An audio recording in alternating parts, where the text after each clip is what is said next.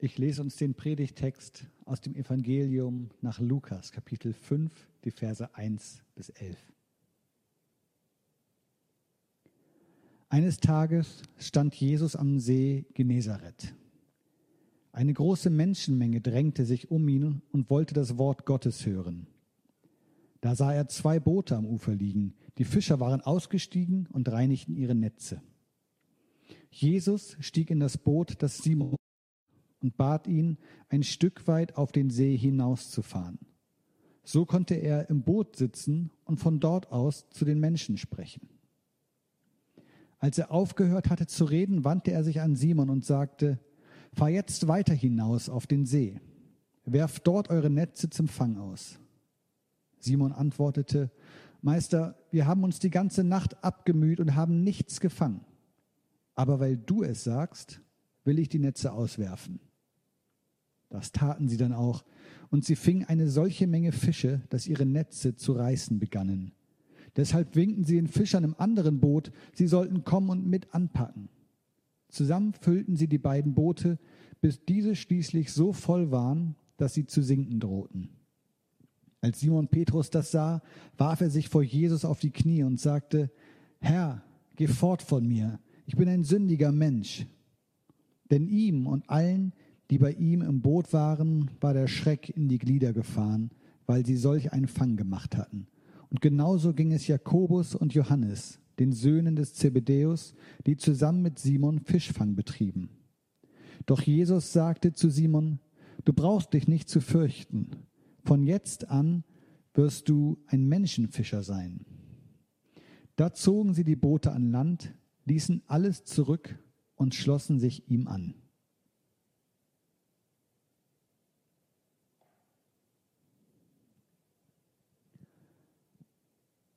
Liebe Zuschauerinnen, lieber Zuschauer, bist du ein Jünger von Jesus? Vielleicht kannst du das bejahen, ganz spontan. Vielleicht bist du auch eher unentschlossen, würdest vielleicht sagen, du bist so ein bisschen auf dem Weg, aber äh, kannst das nicht so ganz recht definieren, wo du jetzt eigentlich gerade stehst. Vielleicht kannst du auch mit dem Begriff Jünger überhaupt gar nichts anfangen. Das ist ja kein alltägliches Wort, das wir ständig benutzen würden.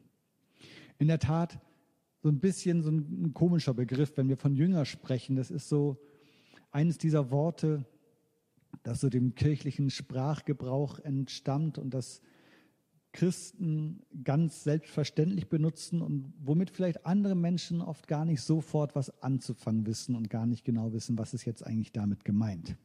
Zur Zeit Jesu war das ein ganz normaler Begriff. Damit waren einfach die Menschen gemeint, die Schüler von jemandem waren, von einem Philosophen oder von einem theologischen Lehrer, von einem Rabbi. Das waren die Jünger. Auch heute gibt den Begriff ja durchaus noch. Der ist nicht völlig aus der Welt. Vielleicht ähm, kennt man das als, als, jemand, der so, jemand, der zum Beispiel sehr modeaffin ist, würde man sagen, Mensch, das ist so ein Modejünger. Oder äh, ganz äh, aus einem ein bisschen anderen Feld kenne ich den Begriff des Apple-Jüngers. Vielleicht habt ihr das schon mal gehört. Jemand, äh, der die Geräte eines bestimmten Herstellers bevorzugt, ein Apple-Jünger. Also auch das wäre jemand, äh, der ein Anhänger von etwas ist. Letztlich geht es also bei einem Jünger um jemanden, der sich mit einer Person oder mit dem Anliegen dieser Person, wofür diese Person steht oder mit einer Sache identifiziert. Jemand, der zu etwas gehört. Das ist der Jünger. Und genau darum geht es hier in diesem Text, um die ersten Jünger, die Jesus berufen hat. Bisher ist er allein unterwegs gewesen, hat zu den Menschen gesprochen und jetzt fängt er an, die ersten Menschen um sich zu scharen. Es sollten später zwölf sein, die zu diesem festen Kern gehören, aber eigentlich waren noch viel mehr Leute dabei. Aber diese zwölf, das war so der harte Kern. Und hier beginnt er also jetzt Leute zu berufen, die ersten Jünger. Wie hat diese Auswahl stattgefunden? Was musste man mitbringen, um Jünger Jesu zu werden? Wann durfte man dazugehören? Was waren die Kriterien, um dabei zu sein? Oder was waren vielleicht die Ausschlusskriterien, dass man, dass Jesus sich einen angeschaut hat und gesagt hat, na, nee, leider nicht. Was war also wichtig, um ein Jünger zu werden? Wir werden sehen, wenn wir uns das anschauen, wenn wir diesen Text betrachten, da spielen andere Werte eine Rolle, als das heute oft der Fall ist, als wir das heute oft erleben. Bei Jesus sind tatsächlich andere Dinge wichtig. Wir wollen mal schauen, was passiert eigentlich mit einem Menschen oder was muss passieren, was muss da los sein im Leben von jemandem, damit Jesus am Ende zu ihm sagen kann, du wirst ein Menschenfischer sein. Auch wieder so ein komisches Wort, oder? Auch wieder so ein komischer Begriff, Menschenfischer. Ich muss zugeben, ich weiß, das, ist positiv gemeint. Ja, das, äh, das ist was bestimmt, ja, fast wie so ein Hoheitstitel oder so. Jesus will Petrus was Besonderes sagen, äh, damit, dass er ihn einen Menschenfischer nennt. Äh, ich habe dabei, ehrlich gesagt, immer das Bild vom Rattenfänger von Hameln im Kopf, wenn ich das höre. Äh, so das, vielleicht kennt ihr die Geschichte von jemandem, der durch sein Flötenspiel viele Kinder um sich geschart hat, die entführt hat. Ich weiß, es ist überhaupt gar keine positive Assoziation, aber so bei Menschen, Fischer, irgendwie geistert da sowas in meinem Kopf rum. Fischen ist ja auch so eine Sache, das Bild überhaupt. Ne? Der Fisch wird ja nicht gefragt, ob er gefangen werden will, geschweige denn getötet und gegessen. Also irgendwie, wenn ich das Wort höre, Menschenfischer, ja, muss man auf jeden Fall mal in den Text schauen, äh, warum gebraucht Jesus ein solches, was kann uns das heute überhaupt sagen? Aber das werden wir tun. Das sind jedenfalls nur meine Assoziationen. Vielleicht sind das gar nicht deine. Und wenn das bisher deine nicht waren, perfekt, dann belass es dabei, dann übernimm nicht meine. Dann denk weiter positiv von diesem Begriff. Und wenn du bisher auch so eine Assoziation hattest wie ich, vielleicht ist es hinterher anders. Das wäre doch auch schön. Dann haben wir gemeinsam hinterher eine andere Assoziation. Petrus und Jakobus und Johannes, um die es hier geht, die ersten drei Jünger, die haben sich jedenfalls nicht abschrecken lassen von diesem Begriff, sondern als Jesus ihnen das gesagt hat, beziehungsweise als Jesus das zu äh, Simon Petrus gesagt hat, du wirst ein Menschenfischer sein, da war für sie klar, okay, wir packen unseren Kram zusammen, wir machen uns auf den Weg, wir sind jetzt mit Jesus unterwegs. Da wurde nicht mehr viel überlegt, sondern das war der Aufruf zum Handeln, das war so der Startschuss, die Initialzündung, jetzt geht's los. Schon wieder äh, eine Sache, die mir auffällt. Die lassen einfach alles zurück. Wir lesen das hier in ein, zwei Versen so mal eben vorbei. Die packen ihren Kram zusammen und gehen mit Jesus mit. Aber was da dran hängt, wenn ich drüber nachdenke, die nehmen ihren Kram, auf geht's. Und aus was für einem Kontext heraus? Die haben gerade den Fang ihres Lebens gemacht. Die haben gerade zwei ganze Bootsladungen Fische gefangen. Die Netze waren am Reißen, die haben richtig zu ackern gehabt, um das Zeug an Land zu bringen.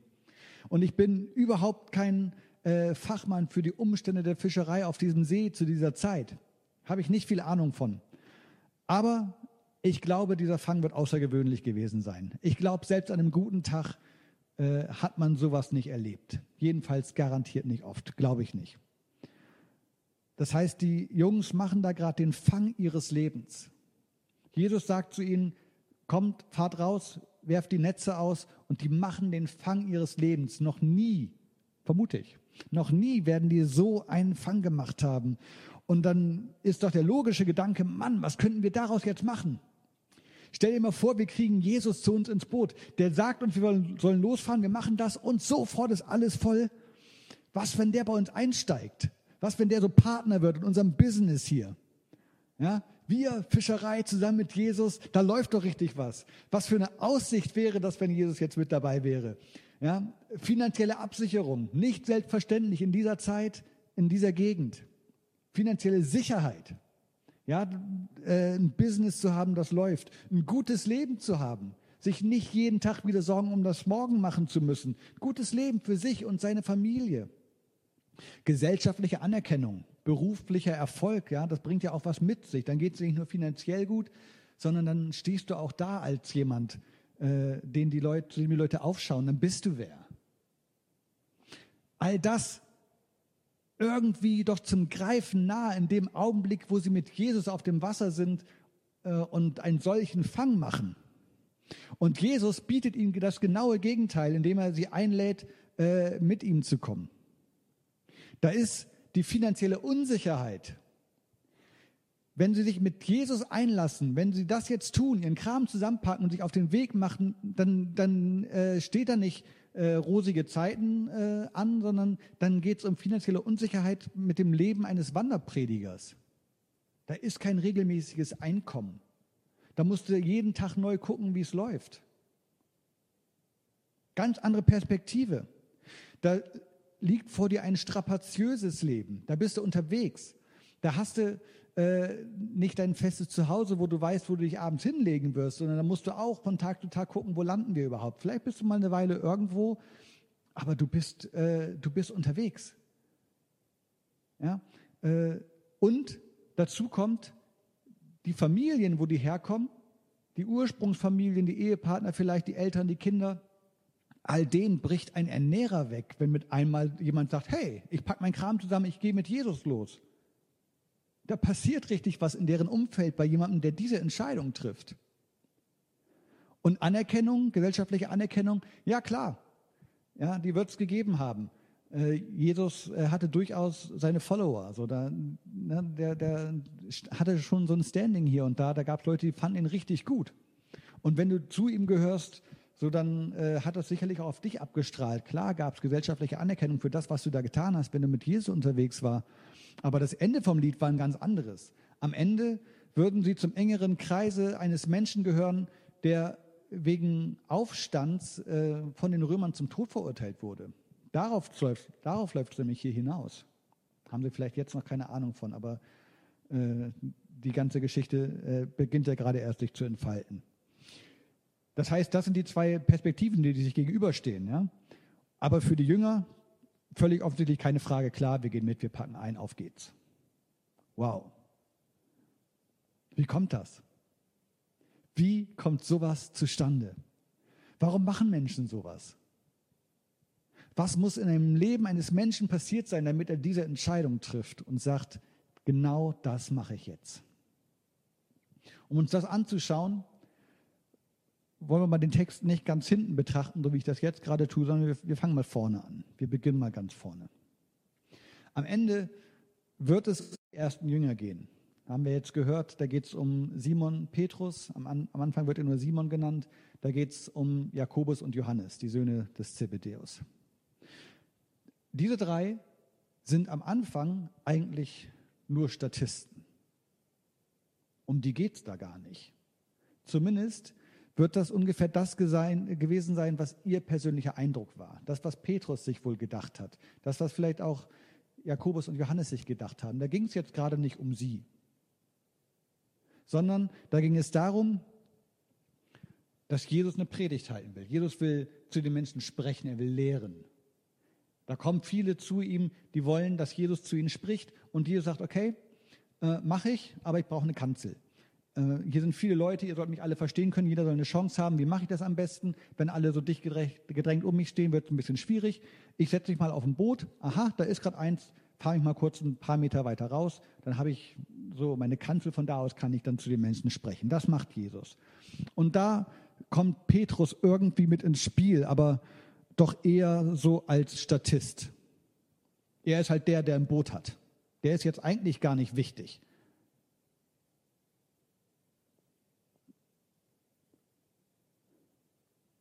Daraus entwickelt sich aber dann die ganze Geschichte. Daraus entspinnt sich dann das, äh, ja, was am Ende zu der Berufung der Jünger wird. Zu Beginn ist einfach nur, hey, du hast ein Boot, nimm ich mal kurz mit. Und daraus wird dann, ach, weißt du was, wenn wir jetzt schon mal hier unterwegs sind, dann lass uns doch auch gleich nochmal fischen. Petrus hat das nicht erwartet. Der war gerade die ganze Nacht draußen unterwegs, der ist gerade wiedergekommen, der hatte nicht vor, nochmal angeln zu gehen oder fischen, sondern der wollte Feierabend machen. Und er hat gedacht, er ist der gerade nur der Statist, der zufällig das Boot hat. Und stellt dann fest, vielleicht hat Jesus von Anfang an mit mir was ganz anderes vorgehabt. Klar, der wollte auch zu den Menschen sprechen, aber vielleicht war das gar kein Zufall, dass er zu mir in das Boot gestiegen ist und ich hier jetzt gerade mit ihm sitze. Und die Botschaft, die ich daraus so sehe, was die Berufung angeht, das ist die, selbst wenn du denkst, dass du nur Statist bist, Jesus könnte deutlich mehr mit dir vorhaben, als du denkst. Du hast vielleicht noch gar keine Ahnung, was Jesus mit dir will. Du hast vielleicht, wenn überhaupt, den Eindruck, dass du irgendwie in deiner Gemeinde oder wo auch immer du so aktiv bist, wenn du überhaupt mit Jesus irgendwas zu tun hast. Vielleicht ist das gar nicht der Fall in deinem Leben. Aber wenn das so ist, dann hast du vielleicht den Eindruck, hey, ich bin hier irgendwie mit dabei, aber eine Rolle spiele ich hier auf jeden Fall nicht. Da bist du so nach einem langen Arbeitstag, so wie Petrus, geschafft, vielleicht kein Bock mehr. Das war körperlich anstrengend, das war ermüdend. Du willst jetzt nach Hause. Noch dazu erfolglos. Wäre ja okay, wenn es ermüdend und anstrengend ist, aber man kommt nach Hause und hat wenigstens richtig was gerissen. Aber Petrus hat hier gerade nichts gerissen, außer ein leeres Netz wieder zurück ins Boot. Der ist völlig erfolglos wiedergekommen, hat nichts gefangen, wie er Jesus sagt, die ganze Nacht nicht. Selbst wenn du nicht der bist, der ganz vorne mitspielt, selbst wenn du nicht der bist, äh, dem das Leben immer nur zulacht, bei dem es immer total rund läuft und alles immer happy clappy ist. Jesus kann mit dir noch etwas vorhaben auch wenn du das gerade noch gar nicht denkst und überhaupt nicht erwartest. Dazu gehört, dass man Jesus machen lassen muss. Petrus hätte auch sagen können, weißt du was, Jesus, ich war die ganze Nacht draußen, ich habe Feierabend, ich habe keinen Bock mehr. War eine gute Predigt, aber jetzt fahren wir wieder an Land. Äh, mach's gut. Klar, hätte er sagen können. Hat er aber nicht gemacht. Sondern er hat sich auf Jesus eingelassen und hat gesagt, okay, ich war die ganze Nacht draußen, aber wenn du es sagst, dann mache ich das, was du sagst. Er lässt sich auf das ein, was Jesus ihm zu sagen hat, obwohl das vielleicht seiner eigenen Erwartung widerspricht, obwohl das vielleicht seiner eigenen Vorstellung davon widerspricht, wie Fischerei läuft. Wenn er erwartet hätte, dass jetzt noch richtig was geht auf dem See, dann wäre er gerade nicht reingefahren wenn das überhaupt nicht in das passt, was er jetzt selber tun würde, was er so, ja, wie er es gemacht hätte, er sagt, hey Jesus, wenn du das sagst, dann mache ich das jetzt. Das gehört schon noch dazu. Ja, Jesus kann was mit dir vorhaben und Jesus kann einen Plan haben und Jesus kann mit dir was unternehmen wollen, aber dazu gehört auch, dass du sagen musst, okay, dann mache ich das auch. Wenn du was vorhast, dann mache ich das auch. Auch wenn das vielleicht gar nicht so ganz zu dem passt, was ich gedacht habe, was jetzt sinnvoll sein könnte. Man muss Jesus dann auch machen lassen, man muss es zulassen, dass er was tut. Und wenn das passiert, so geht es dann weiter in der Geschichte. Wenn das passiert, wenn man Jesus machen lässt, so wie Petrus das tut, dann hat das Auswirkungen. Davon bin ich überzeugt. Wenn man Jesus machen lässt in seinem Leben, dann bleiben die Dinge nicht einfach so wie vorher, sondern dann passiert auch was. Diese Auswirkungen, die waren für Petrus in dem Augenblick ganz reell spürbar. Der hat nämlich mit einmal richtig zu tun gehabt, weil die Dinge wirklich ganz anders gekommen sind, als er das erwartet hat. Weil tatsächlich mit Jesus die Dinge anders gelaufen sind, als er sich das vielleicht vorstellen konnte. Das waren ganz sofort reell erlebbare Auswirkungen in seinem Leben. Das mag für uns manchmal anders sein. Das mag in unserem eigenen Erleben manchmal nicht das supervolle Netz sein, dass man drei Minuten später an Land zieht. Ja, aber dass es Auswirkungen hat, davon bin ich überzeugt. Und hier sehen wir sogar, dass Jesus im Leben von Petrus handelt, das hat nicht nur Auswirkungen auf ihn, sondern das hat Auswirkungen auf die Menschen um ihn, die mit ihm zu tun haben, auf sein Umfeld, weil nämlich dieses Handeln von Jesus, das, was da passiert, durch das, was Jesus gesagt hat, so herausfordernd ist und, und, und so viel abverlangt von Petrus, dass er Leute äh, ranrufen muss und sagen muss, hey, kommt dazu, helft mir mal, ich kriege das alleine nicht hin. Da kriegen die Leute direkt mit, äh, die anderen Fischer, die Kollegen von Petrus, das, was da gerade Jesus im Leben von Petrus macht, äh, das reißt richtig was und die werden Zeugen davon, was da, was da passiert. Die erleben das mit, äh, werden mit hineingenommen und werden sogar, ob, obwohl Jesus hier in dieser Geschichte, so wie sie uns geschildert wird, primär mit Petrus zu, zu tun hat, werden die auch so begeistert von dem, was da passiert, dass die gleich sagen, komm, wir gehen auch mit. Das, was Jesus im Leben von Petrus tut, hat Auswirkungen auf andere Menschen. Das, was Jesus in unserem Leben tun kann, kann Auswirkungen haben auf andere Menschen. Da, wo Jesus bei, an uns handelt, wo wir mit Jesus leben und sagen, okay, mach du und ich mach mit, da können andere Menschen spüren, hey, da läuft irgendwas. Da passiert irgendwas, das wir nicht erwartet haben. Das ist doch begeisternd, oder? Das so zu sehen, dass sowas passieren kann, dass Jesus ein Leben mal ebenso verändert. Bei uns, wie gesagt, es mag manchmal nicht mal ebenso sein. Aber dass Veränderung da ist, davon bin ich überzeugt und dass Menschen das um uns herum spüren können. Dass Jesus jetzt im Leben von Petrus handelt oder gehandelt hat, so im Nachhinein, das hat noch eine weitere Folge. Und auch das kann zu unserem Leben gehören, wenn wir mit Jesus leben. Und diese Folge ist die Selbsterkenntnis. Wir lesen davon, äh, dass Petrus auf die Knie fällt und sagt, ich bin ein unwürdiger Mensch. Woher kommt das denn jetzt gerade? Die waren, haben doch gerade nur, die waren nur angeln. Die haben gefischt. Okay, die haben ziemlich viel gehört. Kommt, das jetzt mit einmal, dass Petrus auf die Knie fällt und sagt, ich bin ein unwürdiger Mensch? Hat doch mit Fischen nichts zu tun. Aber ich glaube, auch das gehört dazu. Ja, das, das wirkt irgendwie in dieser Geschichte ein bisschen deplatziert, aber das gehört auch dazu, wenn Jesus in einem Leben handelt. Wenn Jesus in deinem Leben handelt oder wenn Jesus in einem Leben handelt, dann kommt da ganz oft auch so eine Selbsterkenntnis noch mit dazu. Da, wo Jesus wirkt, da werden Dinge in unserem eigenen Leben aufgedeckt. Und das ist für Petrus in dem Augenblick gar nicht mal so was Schönes weil er nämlich spürt, dass er, wie er sagt, ein Sünder ist. Und das ist wieder so ein Wort, das, mit dem vielleicht äh, viele nichts anfangen können, mit dem du vielleicht nichts anfangen kannst. Was heißt das, ein Sünder zu sein? Das heißt, dass in deinem Leben noch nicht alles so ist, äh, wie es perfekt wäre, um der Beziehung zwischen dir und Gott zu entsprechen. Das heißt, dass Gott auf eine Art und Weise an dir handelt und gehandelt hat und die Art und Weise, wie du lebst, dem nicht entspricht, damit nichts zu tun hat, dass du da etwas schuldig bleibst. Und dieses Sündersein, das wird auch nicht mit einmal vorbei sein, sondern das wird ein Leben lang zum Menschen gehören, weil wir nun mal Menschen sind. Und diese Erkenntnis hat Petrus in dem Augenblick. Der erkennt, ich bin ein Sünder. Das so wie ich lebe, das hat eigentlich mit dem, was Gott von mir will, nicht viel zu tun. Der erlebt, wie, wie Jesus in seinem Leben handelt, der hat eine, eine krasse Offenbarungserfahrung. Ja, der, der erlebt, was möglich ist, wenn, wenn Gott etwas tut. Und merkt sofort, in dem Augenblick, wo Gott handelt, merkt er, in meinem Leben laufen Dinge echt schief.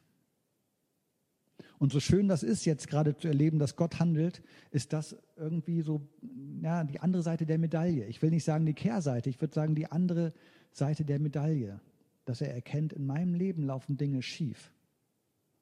Und er fühlt sich unwürdig, etwas mit jemandem wie Jesus zu tun zu haben. Ich kann es verstehen, muss ich sagen. Jesus jedenfalls schreckt das nicht ab. Und das ist wieder der nächste Schritt. Jesus schreckt das nicht ab. Jesus hört nicht diese, dieses äh, Bekenntnis von Petrus und sagt, oh, ach so, du bist ein Sünder. Ja, sorry, dann fahr mich jetzt bitte zurück an Land, ich muss weiter.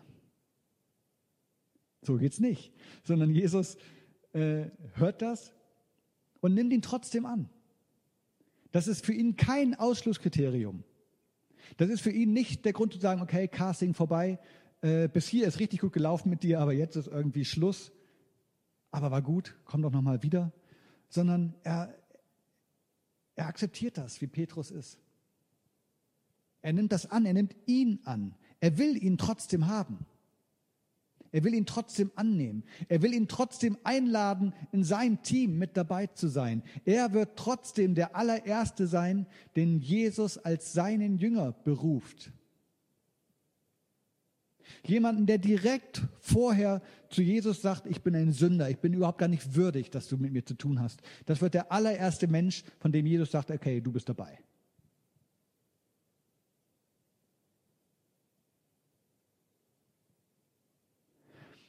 Er beauftragt ihn, für ihn zu arbeiten, anstatt dass er ihn wegschickt.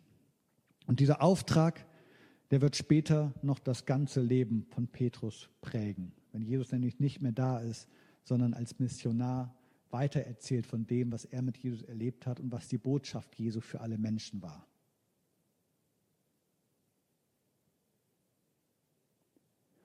Ich komme wieder zurück zu meiner Frage, die ich euch gestellt habe. Warum machen Menschen sowas?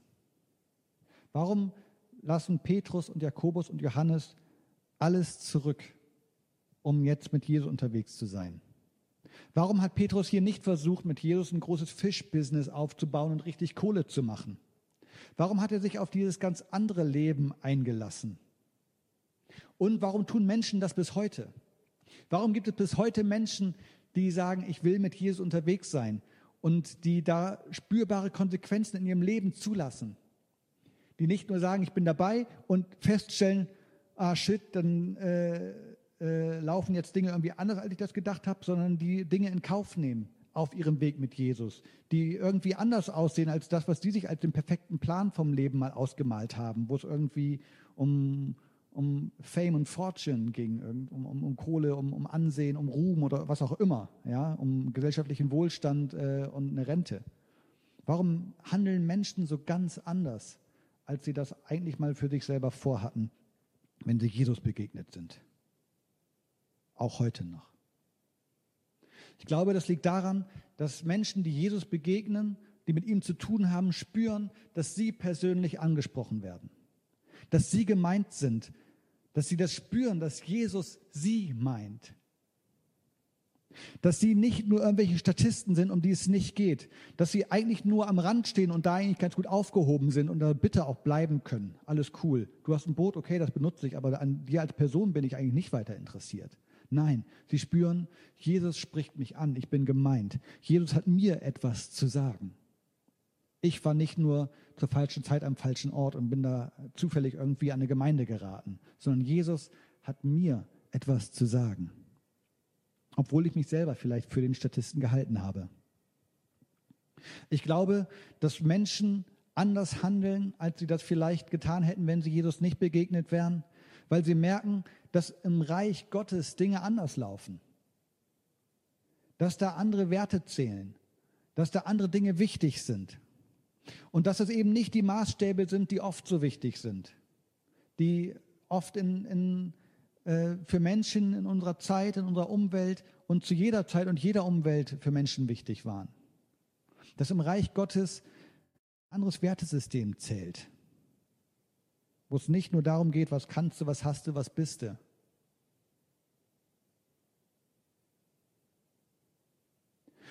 Und es liegt daran, dass wir bei Jesus eben so angenommen sind, wie wir sind. Jesus nimmt uns so an, wie wir sind. Er kennt uns. Jesus kennt auch dich.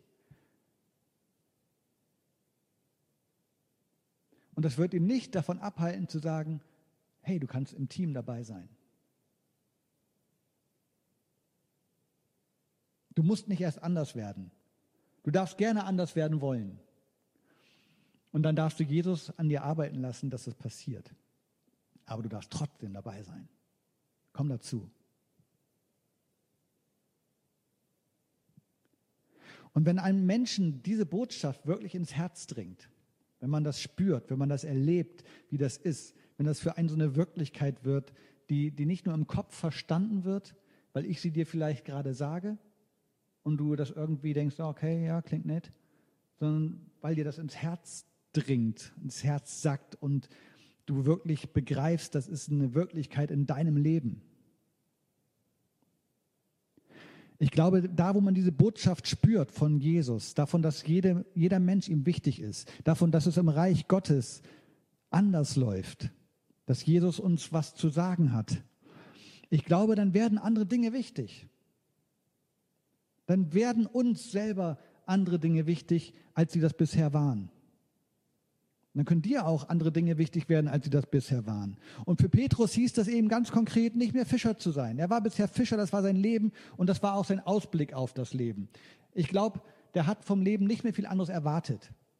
Der hat jetzt nicht überlegt, nochmal umzuschulen, irgendwie nochmal eine andere Richtung einzuschlagen, vielleicht was mit Medien, sich ein bisschen selber verwirklichen, sondern er war Fischer. Da an diesem See, in diesem Dorf und das war sein Leben. Und das war nicht schlecht, das war damals so. Das war ja auch in unserem Land vor 100 Jahren nicht viel anders. Wenn du als Kind von einem Schuhmacher geboren bist, dann wurdest du auch Schuhmacher. Und so war das nun mal eben auch. Und trotzdem sind die Dinge ganz anders geworden. Jesus hat gesagt, okay, du bist jetzt nicht mehr Fischer, ich habe einen anderen Weg für dich, nämlich Menschenfischer. Du wirst jetzt eine andere Richtung einschlagen. Jetzt werden andere Dinge wichtig sein, nämlich Menschen von mir zu erzählen. Und darum geht es nämlich bei diesem Begriff. Menschen von mir zu erzählen und sie zu mir herzuziehen.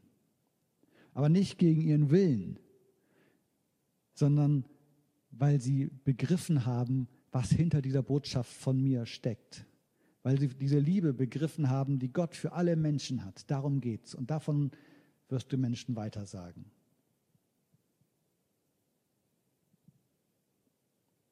Ich habe dich zu Beginn gefragt, ob du ein Jünger bist oder eine Jüngerin.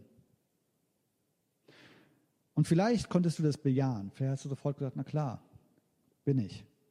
Vielleicht warst du dir ein bisschen unsicher, musst es noch überlegen, weiß nicht so recht. Vielleicht fühlst du dich in deinem Leben oft auch nur als Statist. Vielleicht bist du jemand, der so viel dabei steht, aber mit dem Geschehen eigentlich nichts zu tun hat. Vielleicht denkst du selber von dir, Mensch, ich bin viel zu unbegabt, ich kann das alles nicht, was die anderen können, ich kann überhaupt nichts einbringen, mit mir ist nichts los. Vielleicht fühlst du dich als erfolglos oder bist es auch. Vielleicht denkst du, dass du weniger wert bist, weil du eben nicht so bist wie die, die die anderen immer toll finden. Weil du keiner von denen bist, die alle anhimmeln, die in der Schule cool sind, die auf der Arbeit was zu sagen haben, die immer vorne stehen, die, ja, die immer alle beneiden. Vielleicht bist du keiner von denen. Und das ist auch voll okay. Und vielleicht denkst du, dass du deswegen weniger wert bist. Und das ist nicht voll okay. Denn in den Augen Gottes stimmt das nicht. In den Augen Gottes sieht die Sache ganz, ganz anders aus. Da bist du kein Statist, der dazu verdammt ist, einfach nur dabei zu stehen und mit der Sache nichts zu tun zu haben. Da bist du gemeint. Da will Jesus dich ansprechen und will mit dir was zu tun haben. Da bist du wertvoll, so wie du bist, bist angenommen, so wie du bist. Und das kannst du nicht nur von mir hören. Das kannst du jetzt gerade von mir hören, aber das kannst du selber erfahren. Das kann Gott dir selber sagen. Vielleicht hat er das getan, vielleicht tut er das jetzt gerade und vielleicht musst du das einfach nochmal auf eine andere Art und Weise erfahren. Und dann möchte ich dir Mut machen, lies in der Bibel nach. Schlag mal eine Bibel auf, wenn du eine zu Hause hast. Besorg dir eine. Wenn du keine hast, melde dich bei mir, dann kriegst du eine. Lies in der Bibel nach. Ich schlage dir vor, Neues Testament, mich begeistert Jesus. Lies die Evangelien, lies von Jesus, lies von dem, was er für Menschen getan hat, wie er mit Menschen gelebt hat, was er zu sagen hatte. Vielleicht kannst du das dann nochmal auf eine ganz andere Art und Weise erfahren, wie wertvoll du Gott bist. Schau mal, was Jesus dir zu sagen hat.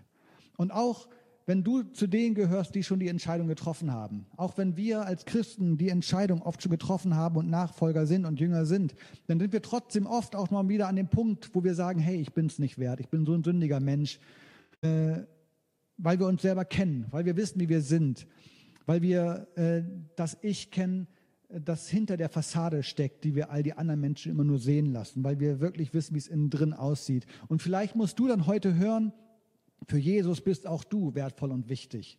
Auch wenn du manchmal denkst, obwohl du weißt, dass es anders ist, auch wenn du dann trotzdem immer wieder, wieder mal denkst, das ist doch ein Ausschlusskriterium, was kann Jesus von mir wollen, dann sage ich dir, er will auch von dir was und auch du bist gemeint. Und ob du es zum ersten Mal jetzt gerade hörst oder ob du es wieder ganz neu hörst, dann lade ich dich dazu ein, mach es wie die Jünger. Lass dich auf Jesus ein, hör auf ihn, lass dich von ihm rufen, erfahre die Güte, erfahre, erfahre, dass auch bei dir im Leben etwas passieren kann und folg ihm nach. Fass diesen Entschluss, mit Jesus unterwegs zu sein, mit ihm zu leben. Und das mag ganz anders sein, als du dir das immer gedacht hast, als du dir das erhofft hast, wie dein Leben vielleicht verlaufen könnte, als du dir das vorgestellt hast und als du das geplant hast. Aber du wirst diesen Weg nicht alleine gehen, sondern mit Jesus an deiner Seite. Amen.